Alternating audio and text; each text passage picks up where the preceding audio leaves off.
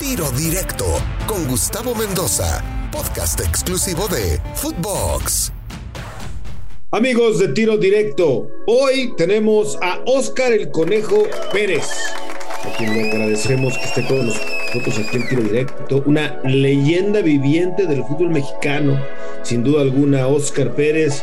Eh, portero mundialista, por supuesto, con la selección nacional de México, jugó pues, Copas Oros, eh, obviamente eliminatorias. Y bueno, Oscar, primero que nada, gracias. Bienvenido a Tiro Directo. ¿Cómo estás y cómo te va de entrenador de porteros en Cruz Azul? Eh, de nuevo, viejo. ¿Qué tal, Gus? Con el gusto de, de platicar contigo, eh, de, estar aquí en tu, en tu programa. Y bien, fíjate que bien, bastante bien. Este fue, obviamente hoy estoy del otro lado. Eh, yo llego cuando llega Robert, yo llego por parte de la institución y, y, bueno, pues ya llevamos ahí un par de añitos ya dándole.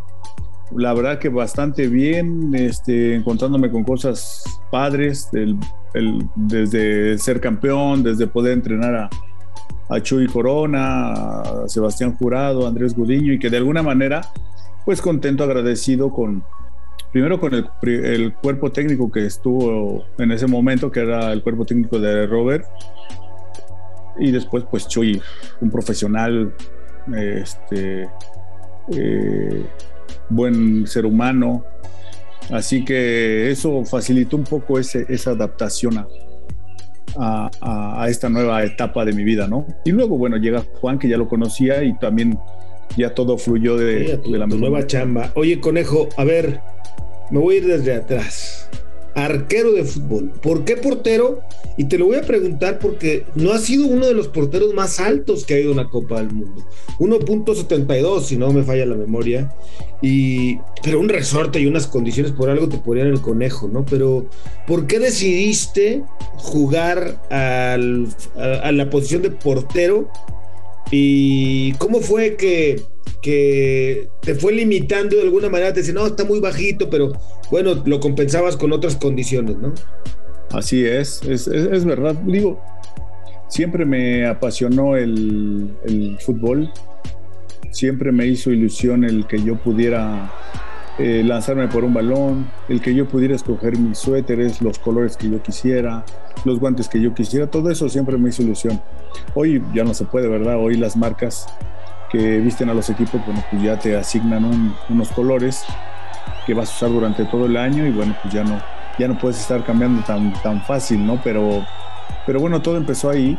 La verdad nunca me llamó la atención el jugar adelante, jugar de defensa, jugar en medio, ¿no? Siempre de, arquero.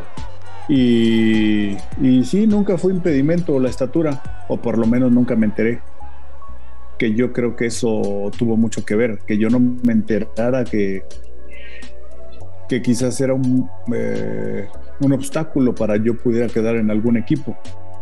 Y hice prueba en dos equipos y fui a hacer prueba en, Necaxa, no tuve suerte. Luego fue en Toluca, no tuve suerte. Llegó a Cruz Azul y sí, había especulaciones de, de mi estatura, pero yo nunca me enteré. A mí nunca me importó. Este, yo me dedicaba a jugar porque era mi vida, era mi pasión, era lo que quería hacer y después todo, todo fluyó. Y debutaste muy joven, ¿no? Por ahí del 93, 94. Luego te costó trabajo afianzarte en la titularidad, pero, pero lo consigues en una temporada, eh, justamente es parte del campeonato de Cruz Azul del, del 97, ¿no? Y nunca te imaginaste que siendo parte de ese equipo les fuera a costar tanto, ¿no? Que pasaran tantos años para ganar otro. Sí, sí, sí es verdad, es verdad, este fue difícil el poderme consolidar y luego en un equipo como lo es Cruz Azul. No, no era nada fácil. Eh, venían siempre porteros de gran experiencia, con ya gran trayectoria y bueno, uno iba saliendo de ahí de, fuerzas básicas y, y, fue difícil ganarme la confianza, pero sí, debuté un, 21 de agosto de 1993, tenía 20 años de edad. Eh, Después de ahí me dan la oportunidad de ser titular eh, el profe Mesa. Me equivoqué varias veces, eso me costó que llegara a Scoponi. Y después de ahí pasaron cinco largos años, muy largos se me hicieron, para que yo pudiera volver a, a, jugar y bueno, pues convencer que podía estar ahí, ¿verdad? Esto ya fue con Luis Fernando Tena en el año del 97, donde logramos ser campeones. Esa liguilla me dan la oportunidad a mí de, de jugarla. Me turnaron durante todo el torneo regular, me turnaron con Nicolás Navarro. Y este ahí ya me en la liguilla, bueno, pues me da la oportunidad este Luis Fernando de, de jugarla. Y, bueno, pues fuimos campeones. Me encontré con esa eh, con esa gran experiencia, inolvidable, y que bueno, que quizás en ese momento pues no sabía lo que iba a trascender, por lo que tú mencionas. Después ya pasaron muchos años y bueno, iba tomando mucho más valor ese, ese campeonato. En algún momento de esos cinco años que dices que fueron muy largos y muy complicados, ¿llegaste a pensar en colgar los guantes? Tanto que en colgar los guantes no. Sí en cambiar, en moverme, en, quizás buscar una salida de, Cruz Azul y, y, buscar otros horizontes en otros, en otros equipos. Pero mira, por algo pasan las cosas. No se dio. Hubo mucha gente amiga a mi lado, empezando por el profe Mesa y muchos compañeros, que de alguna manera me daban su consejo, su punto de vista y, y bueno, pues siempre traté de escuchar, siempre traté de, de rescatar lo, lo, positivo, lo bueno, lo que me podría funcionar.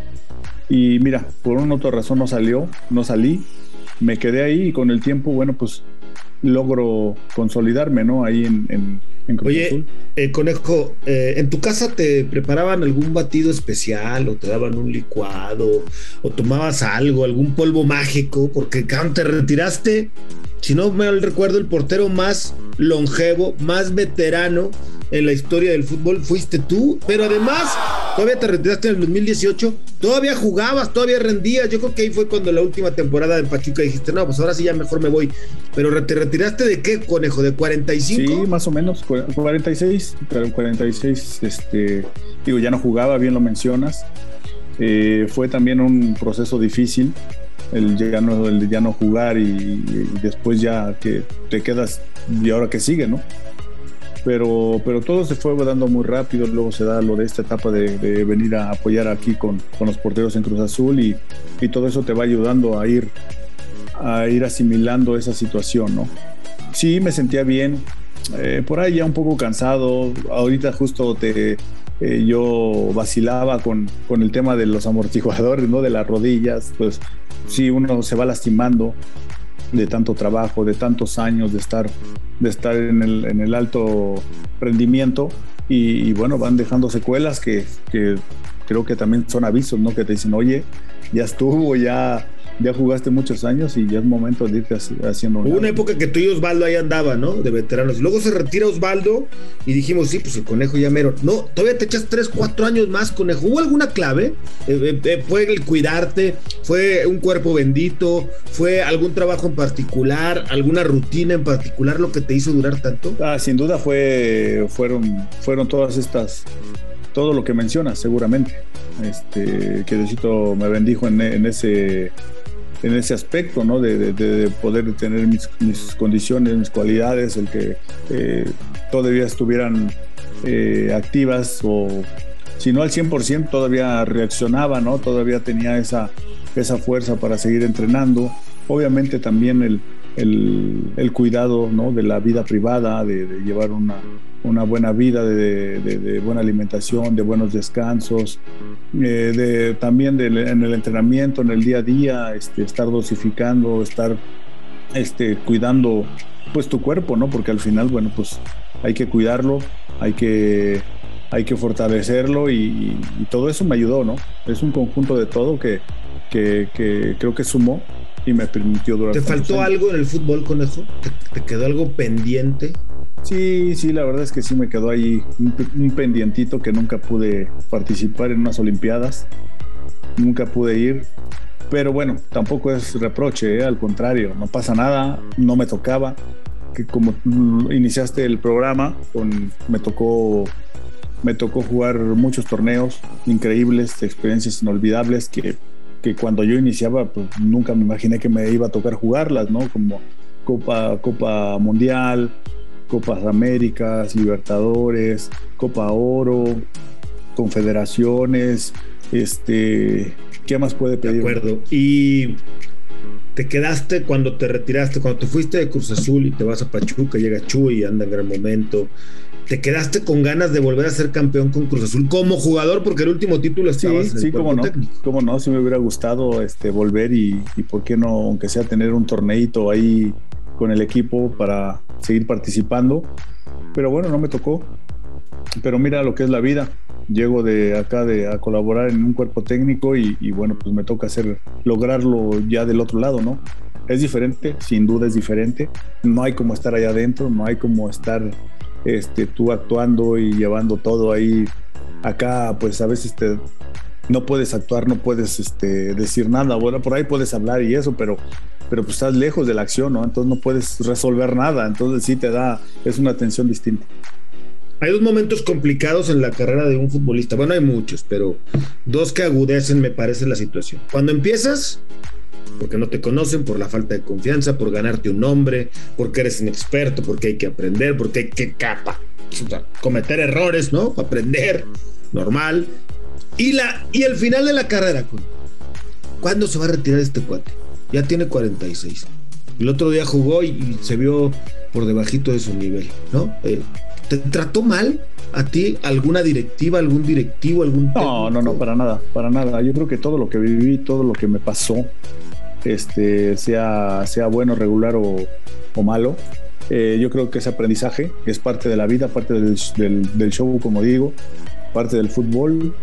Y no, nada, bastante bien. Donde fui, donde jugué con los equipos que participé, la verdad, muy agradecido porque siempre me, me trataron de la mejor manera en el camino a veces, bueno, pues hay circunstancias y momentos y que quizás no son las ideales, ¿no? Pero pues es parte de, ¿no? No todo es color de rosa, como dicen por ahí. No, no, no, estoy, estoy bien con todo. Hasta aquí el primer capítulo de la entrevista con el Conejo Pérez en tiro directo. No se pierda la segunda parte. Soy Gustavo Mendoza. Ahora me escucha, ahora no. Tiro directo, exclusivo de Footbox.